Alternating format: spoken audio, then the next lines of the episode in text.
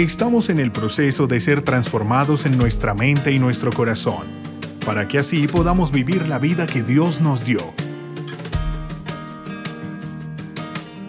Sin muros habitaremos.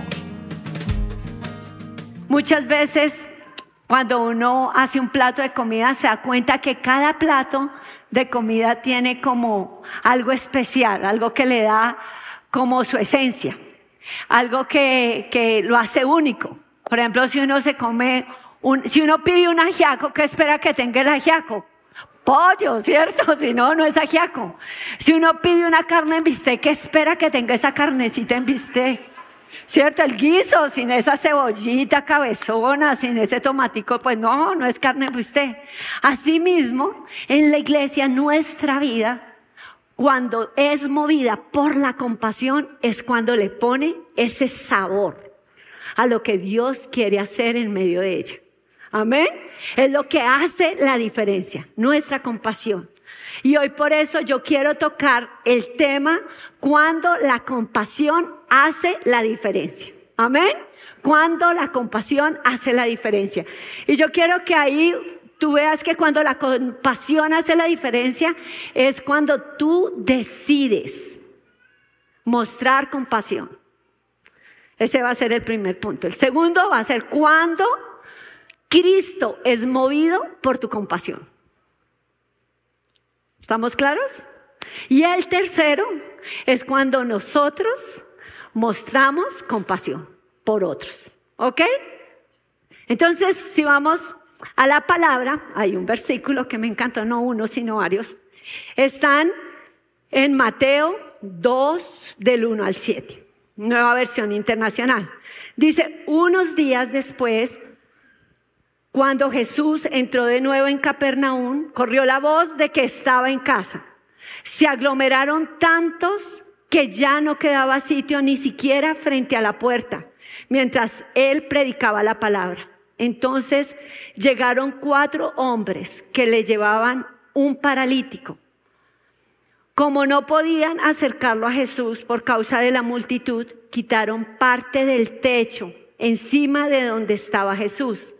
Y luego de hacer una abertura, bajaron la camilla en la que estaba acostado el paralítico. Al ver Jesús, la fe de ellos, le dijo al paralítico, hijo, tus pecados quedan perdonados. Amén. Entonces, ¿de qué vamos a hablar? Cuando la compasión hace la diferencia. Entonces, ¿cuándo decides mostrar compasión? ¿Cuándo? Cuando muestras interés por la necesidad de otra persona. O sea, como que tú te pones en el lugar de esa persona. Tú te pones en sus zapatos, piensas en lo que esa persona está viviendo, te duele lo que ella está pasando y quieres como hacer algo por ella. Es como que ahí Dios está obrando, pero primero tiene que haber un interés. No va a haber como algo que me mueva dentro si yo no conozco la situación de esa persona. ¿Estamos claros?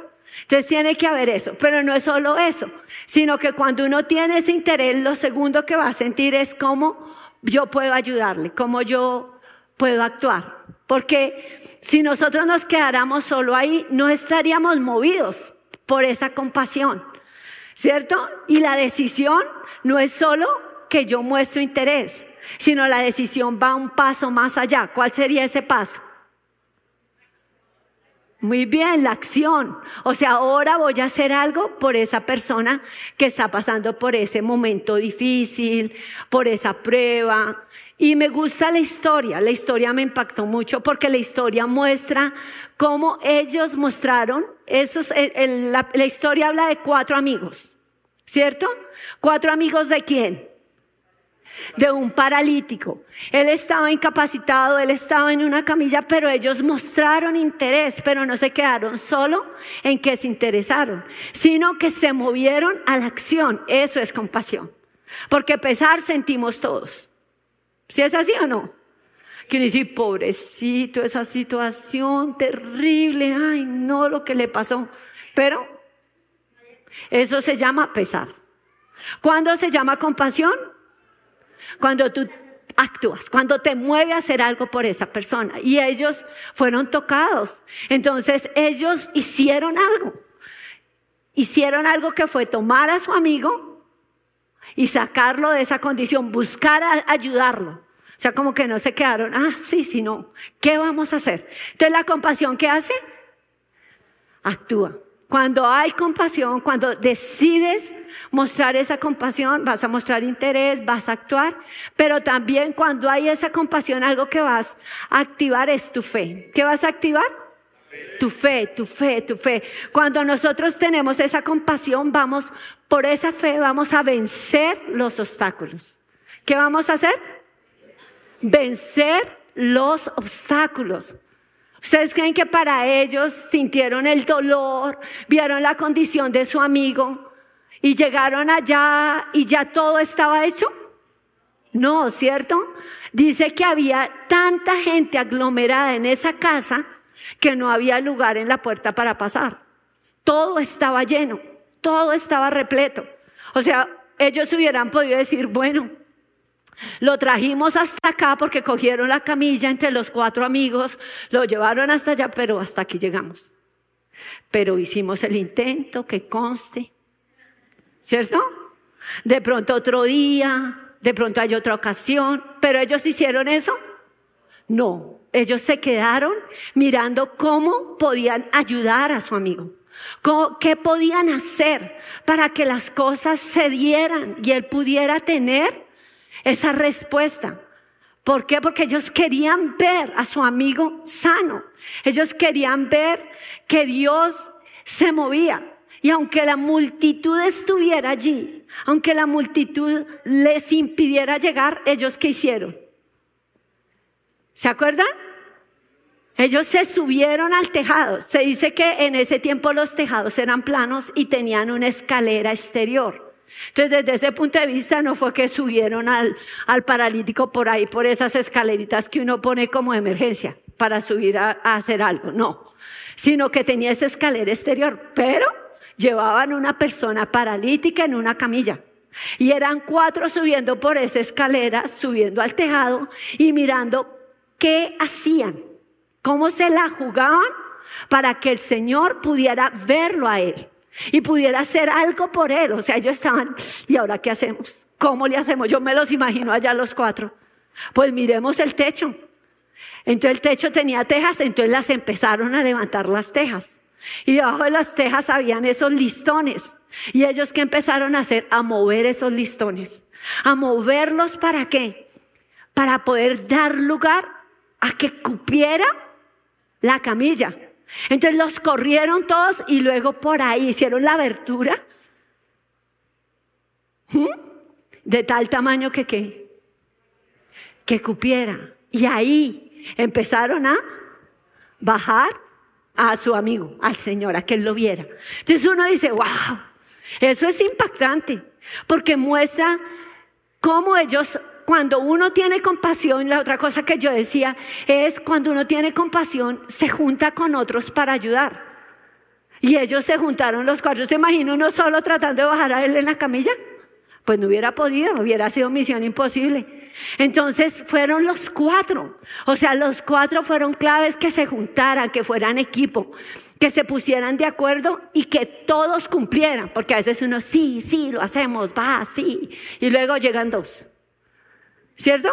Y los demás no aparecen. No, aquí los cuatro estaban ahí con esa compasión y tenían ese compromiso por hacer algo por Él. Y yo creo que eso es lo que Dios quiere. Y Dios le toca cuando nosotros decidimos tener esa compasión por alguien. ¿Cuántos lo creen? Amén, ¿cierto? Y a mí me impactaba la historia de una mujer que se llama Helen, Helen, Helen Keller porque ella fue una mujer que nació ciega, sorda y muda. Ciega, sorda y muda, pero así, en esa condición, ella consiguió terminar una carrera universitaria y ser una persona que recorrió el mundo como oradora. Tremendo, ¿no? O sea, uno dice, pero ¿cómo? Porque hubo alguien que estuvo detrás de ella, ayudándola, que sintió compasión por ella. Tremendo, ¿no? Y esa mujer se llamó Anne, Anne Sullivan. Y ella se tomó el tiempo para que ella descubriera, se dedicó a enseñarle cómo oír tocando la garganta de las personas. O sea, cuando tocaba la garganta ella podía saber lo que estaban hablando, era como ella podía oírlos. ¿Cómo ver a través del método? ¿Cuál método? Braille. Y le enseñó a comunicarse, ¿cómo? Por señas, ¿cierto? Así lo hizo ella. Entonces, ¿qué hizo que esta mujer llegara a ser lo imaginable? Que ella alcanzara lo imaginable. ¿Qué hubo? Ayúdenme, ¿qué hubo qué? Compasión. Hubo alguien que tuvo esa compasión para por años dedicarse hasta que logró sacarla adelante y que sus sueños más locos se hicieran realidad. ¿Wow? ¿Cierto? ¿Cuánto le dan un aplauso al Señor por eso?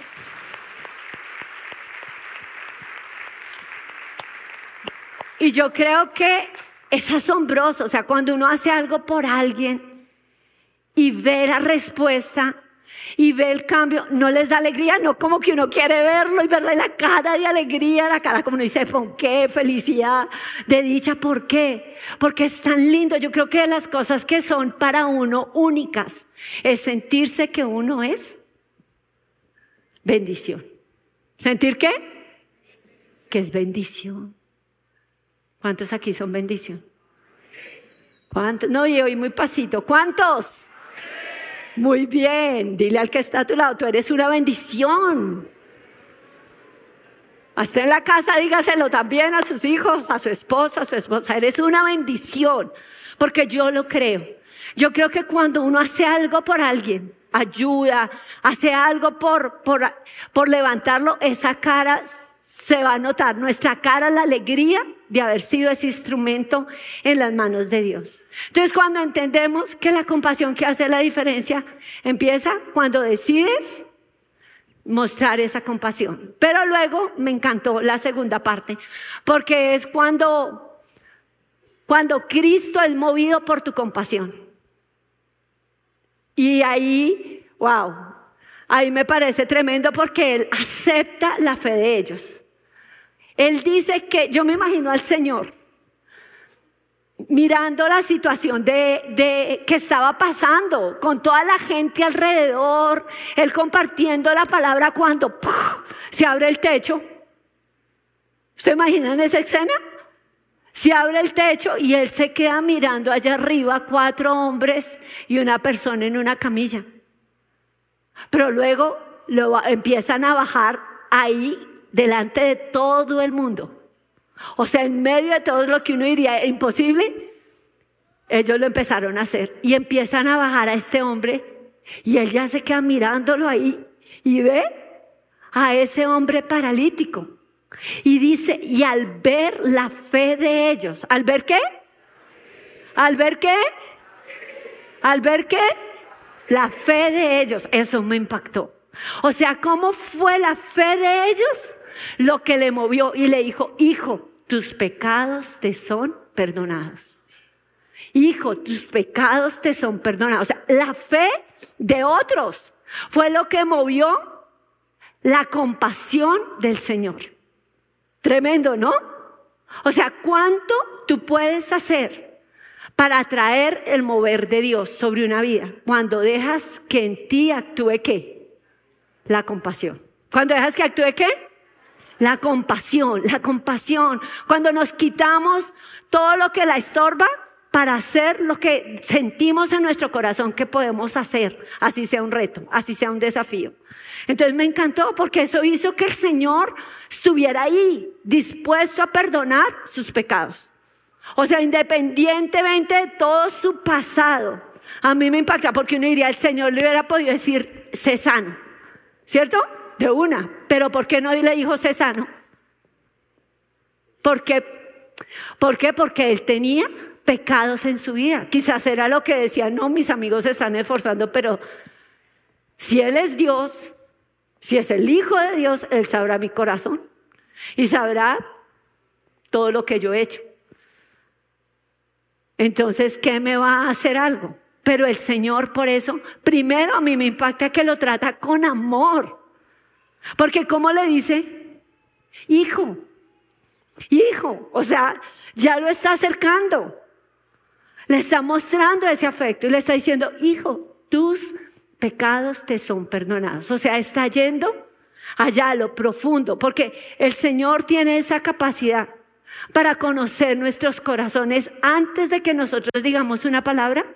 Él ya conoce nuestro corazón y Él tiene cómo llegar ahí a lo profundo de nuestro ser y desnudar nuestro corazón y decir, wow, ¿quién se lo? A veces cuando uno predica dice, pero usted le contó toda mi vida al pastor o a la pastora, ¿cierto? Y no es verdad, no le dijo nada. Pero ¿quién conoce el corazón?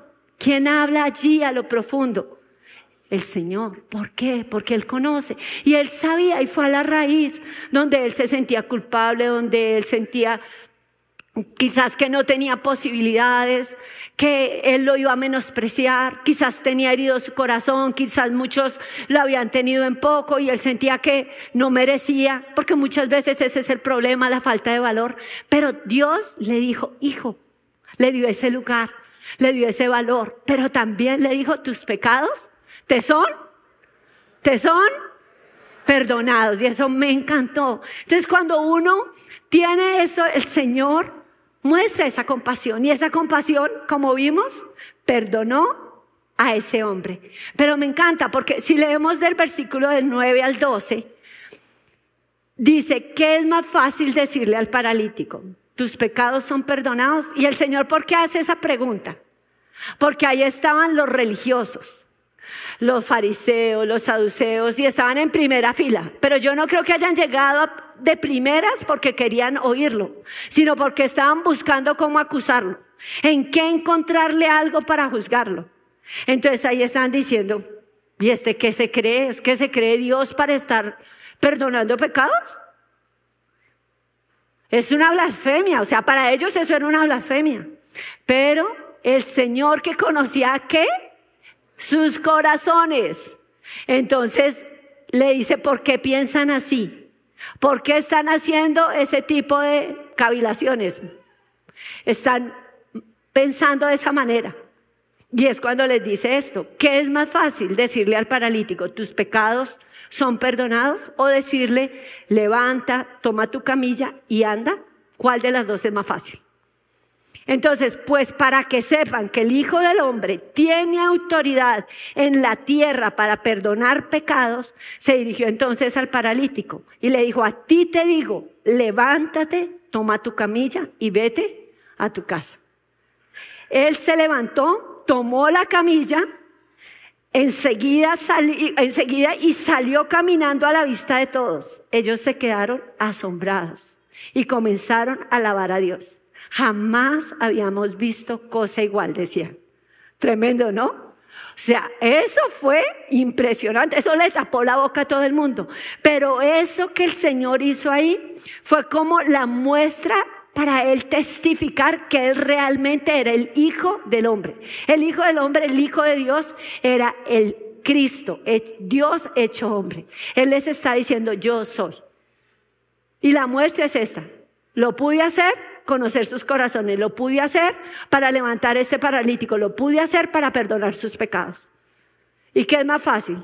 Porque a veces creemos tanto como que nos es más fácil creer un Dios que nos perdona nuestros pecados, pero nos cuesta creer en un Dios que nos sana. Pero será una cosa más difícil para él que la otra, pregunto. Pregunto. Ok. Entonces Él tiene el poder para sanarnos. Como lo hizo con Él lo hace con nosotros. Si nosotros simplemente lo buscamos, podemos traer a esas personas que están como Él, en esa condición difícil, terrible, y movidos como somos por compasión, poder hacer algo por ellos. A mí siempre me ha impactado la compasión del Señor. O sea, siempre que medito digo, wow. O sea, es que Él, Él sí se sabía poner en el lugar del otro. O sea, Él veía a la viuda que acaba de perder su único hijo y aparte era vida y se va y le resucita al hijo. O sea, de una vez se puso ahí en el lugar de ella. Ve al que sea, al que sea que esté pasando, siempre lo mueve la compasión antes de traer su poder que levanta, que libera, que sana, que restaura, que hace todo. Si está el endemoniado al piso, le saca todos los chukis de una. ¿Cierto? Y lo levanta. ¿Por qué? Por esa compasión. Y yo me acuerdo, bueno, a mí cuando, cuando estaba jovencita se me brotó la cara toda esta parte. Yo fui donde una señora que me ayudara, que tenía una manchita y me dio una crema y dijo, se le va a brotar un poquito la cara. No, ¿cuál se le va a brotar un poquito? No, terrible todo esto, parece una mazorca. Y yo estaba de novia, así que me sentía atroz. yo decía, no, qué pena. Pero, ¿qué, ¿de qué sirvió eso? Para mí fue muy tremendo porque Dios me ayudó. Yo le pedía, Señor, ayúdame, ayúdame, y yo creo que fue Él el que lo hizo. Pero cuando yo fui una vez a Texas, recuerdo una niña muy bonita que estaba ahí, una jovencita muy bonita. Y estábamos ministrándoles porque era un, como un retiro espiritual que ellos tenían. Y yo ya me iba, ya me iba, pero como que yo había tenido esa niña atravesada todo el tiempo porque tenía la cara vuelta a nada, o sea, súper brotada. Y yo pues no era que wow, qué fluidez de inglés, pero yo me fui y yo, ella, me entendió, lo, lo esencial me lo entendió. Pero el resto yo simplemente la abracé y empecé a orar y a orar y a orar por ella. O sea, que Dios hiciera un milagro. Yo no sé qué ella me entendería porque yo creo que hablé más en el espíritu que en inglés o español. O sea, simplemente me acuerdo de eso y ya, yo me vine tranquila porque sentí que oh, le hice caso a Dios porque uno dice, pues no me va a entender, ¿sí? No hablo inglés, pero fue como que el Señor, tú haz lo que yo te digo y cómo vencer ese obstáculo. Y recuerdo que a los dos años nosotros volvimos y ella vino y yo no me acordaba de la cara de ella así como me dice, ¿te acuerdas? ¿Te acuerdas de mí? ¿Te acuerdas que tú oraste por mí antes de irte? Por mi piel, mírala. Y la tenía perfecta. Yo dije, wow, de verdad que es Dios. Dios cuando uno tiene compasión. Y muchas veces uno dice, ¿por qué?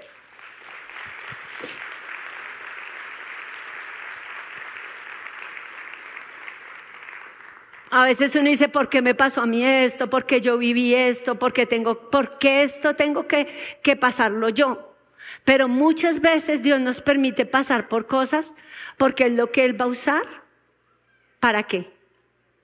Para que nosotros sintamos compasión y hagamos algo por los demás y esa compasión mueva la mano de Dios y veamos obrar y veamos obrar. Y yo sé que tal vez hay personas a tu lado, personas que tú conoces, personas que tú has visto y que tú piensas, no, sí, pobrecito, pues el Señor te está hablando a ti. ¿Sí? Porque no quieren que ese pasaje, sí, uno tiene que decidirse a mostrar compasión. Ah, sí, uno tiene que, que es compasivo cuando, cuando Cristo es movido por mi compasión. No, ahora me toca a mí. Y si te toca a ti, ¿qué será lo que tienes que hacer? ¿Cuándo esa compasión se activa? ¿Cuándo? Tú muestras compasión por otros. ¿Está claro? Cuando tú muestras compasión por otros. Entonces ahí es donde tú tienes que mirar a tu alrededor y decirle al Señor, Señor, ¿quién de los que me rodea está en necesidad? ¿Quién no te conoce? Porque la compasión siempre te lleva a que traigas esas personas al Señor. ¿Estamos? Porque todo lo que tú hagas nunca es comparable a lo que quién puede hacer.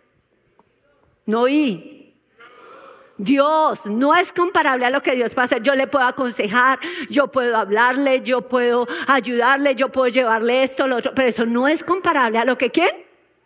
A lo que Dios puede hacer por esa persona. Entonces, siempre la compasión te va a llevar a vencer, a vencer tu miedo, a vencer tus temores, a vencer que vas a quedar en vergüenza, que se van a burlar de ti, que te van a rechazar. Todos sentimos eso. Pero, ¿qué puede más? La compasión. O sea, eso hace que tú sueltes esos temores, sueltes esos miedos, sueltes esos prejuicios y te lances. Y Dios te da sabiduría. ¿Me oyen? Porque a veces uno dice, pero ¿cómo le hablo? Pues cuéntele su historia. No sabe toda la Biblia del mundo, cuéntele su historia. ¿Qué es lo que Dios ha hecho aquí adentro? ¿Qué es lo que usted ha conocido? Eso nadie se lo puede refutar. Eso, eso toca la vida de las demás personas. Es mi historia. Y eso habla por sí mismo. Ahora, si sé más y Dios me da, mira, a veces yo me acuerdo, yo compartía y a veces no sabía, no sabía qué, y ahora qué le voy a decir. Pero el Señor traía, traía memoria palabra que yo había leído. ¿Sí? Y en ese momento yo podía decir esa palabra y ya, Dios hacía. Así que no te preocupes porque Él dice que nunca nos dejará quedar en vergüenza. Entonces lánzate, haz algo por los demás, por esa persona que está necesitada como esos cuatro amigos lo hicieron. Como ellos se pusieron en su lugar y los, los llevaron a ese paralítico y lo acercaron a Jesús. Así tú hazlo. Sé perseverante. De pronto hay alguien que diga como tú, yo no voy a ir por allá. ¿Alguno dijo así? ¿Alguno lo llamaban? Y decía, sí, sí, yo voy a ir. Y no llegaba. Tarán. ¿Sí? ¿Alguno? ¿Alguno le sacó el cuerpo? Yo me acuerdo de una china que me decía, yo hasta me escondía en el closet cuando llegaba ese chino a buscarme. Yo no, oiga, que no estoy aquí, estoy. ¿Por qué? Porque a veces uno cree que no es bueno a lo que lo van a llevar. Pero Dios está ahí y quiere ayudarlo. Entonces uno debe vencer eso. Pero qué lindo es cuando nosotros nos ponemos en el lugar de los demás y hacemos algo. Rompemos nuestra propia comodidad, rompemos nuestros moldes. A veces Dios te mueve a ser más generoso, a hacer cosas como esas. Pero la clave es yo estoy aquí. Señor, yo quiero mostrar esa compasión. Ahora te pregunto, ¿habrán personas que tú conoces que están en este proceso y necesitan una llamada tuya? Que de pronto le caigas en la casa y los visites porque no han vuelto y no contestan llamadas, entonces toca uno, le llegó allá, ¿cierto? ¿Habrá alguien? Pregunto. ¿O te acuerdan más bien de cuando tú estuviste así? Como tibiongo. ¿Sí saben qué es tibiongo, no? que uno está haciendo el ojo y está sacándole el cuerpo a todo porque tiene una patica aquí hacia, hacia el mundo. Entonces uno se acuerda que alguien lo llamó, ¿sí? ¿Alguien lo visitó? ¿Alguien oró por uno? ¿Alguien estuvo ahí hasta que lo jaló y lo trajo? ¿Cuántos me dicen sí? Ok, entonces haga memoria y ahora tenga esa compasión también por ellos. ¿Listo? Piense, Señor, ¿quién? ¿Por quién? Yo puedo hacer algo. Y estoy segura que el Señor lo va a mover. Yo me acuerdo que cuando estábamos en el Coliseo, me acuerdo que mi escuela se reunía en el tercer anillo. Pero habían unas personas de mi escuela que tenían una persona en silla de ruedas. Y siempre me impactó que ellos hacían lo que fuera cada semana para llevarla en su silla de ruedas hasta el último curubito. Y uno dice, bueno, el Señor no la sanó. Le sanó, le sanó el corazón, le sanó la soledad, le sanó la tristeza, le sanó la depresión, le sanó todo lo que tenía dentro. Y Dios obra como Él quiere. Pero lo importante es que Él volvió a vivir, porque alguien tuvo compasión. Y eso es lo que Dios quiere. ¿Qué podría hacer yo que ayudaría más a otra persona? Amén. Dios quiere eso de ti. Dios quiere que te levantes, que tú digas, yo sí puedo hacer la diferencia. ¿Cuántos lo creen? Pero yo le oré, Señor, que no se quede solo en conocimiento, sino que se vea en que tú traes a alguien a la iglesia.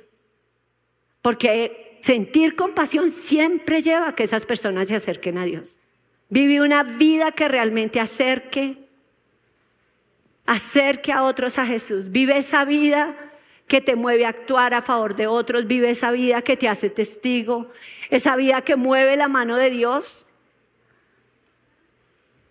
porque Él ve tu fe y ve tu corazón. Levántate, no te quedes ahí, no digas sí, sí, qué chévere, no, no voy a estar más dormido, no voy a estar más quieto, no voy a estar más encasillado en mis propios problemas, sino ahora voy a estar pegado de Dios y voy a creerle a Él que Él sí puede hacer algo a través de mi vida. ¿Cuántos lo creen?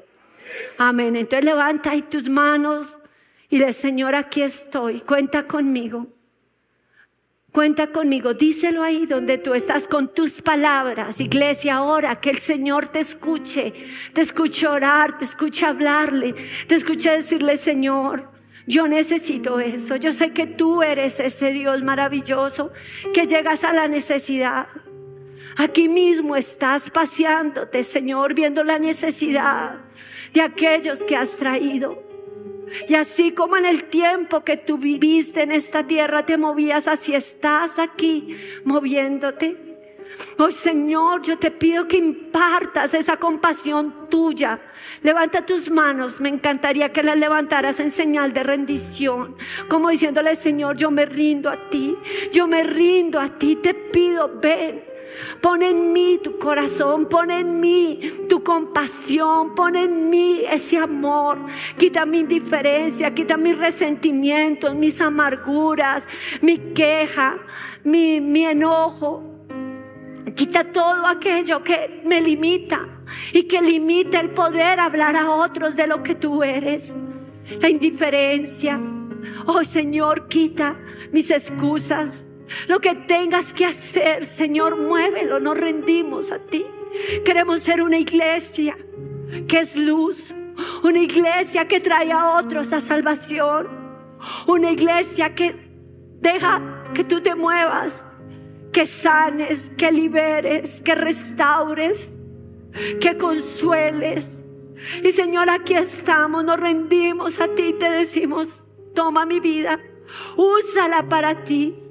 Señor, hoy te pido, me perdones, perdona todo lo que yo he hecho malo, perdona mis pecados, perdona mi indiferencia, perdona, Señor, mi egoísmo, perdona, Señor, todo aquello que te ha apartado de mí, que te ha hecho volver tus ojos y tu rostro a otro lugar.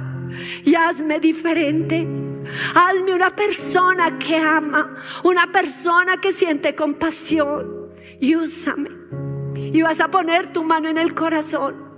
Señor, yo pongo delante de ti cada vida. Tú conoces sus necesidades, tú conoces su dolor, tú conoces su aflicción, sea física, sea espiritual, sea emocional, de lindo la que sea financiera, espiritual, Señor, hoy tu obra.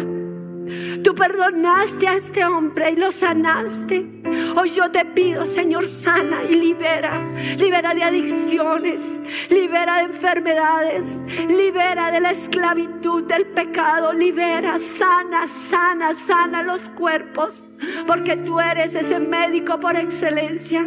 No hay nadie que pueda hacer lo que tú haces. Hoy trae esa sanidad al corazón, al cuerpo, a la mente, lo que sea que los ha tenido ahí atrapados, Señor. Hoy rompo toda maldición de sus vidas, en su mente, en sus corazones, toda depresión, toda tristeza. Hoy la quiebra en el nombre de Jesús. Toda soledad sale y se va de sus vidas. Toda esclavitud, promiscuidad sexual, infidelidad. Hoy la quiebro. Hoy quiebro esa indiferencia de los hogares. Hoy quiebro esa indiferencia, Padre, entre esposo y esposa, entre padres e hijos, entre hijos y esposas. Y Señor, ese poder tuyo, ese poder tuyo, porque aquí tú estás. Eres Dios de amor y Dios de compasión. Aquí estamos, Señor, te damos gracias. Te damos gracias por tu presencia. Dile a Él gracias, Señor.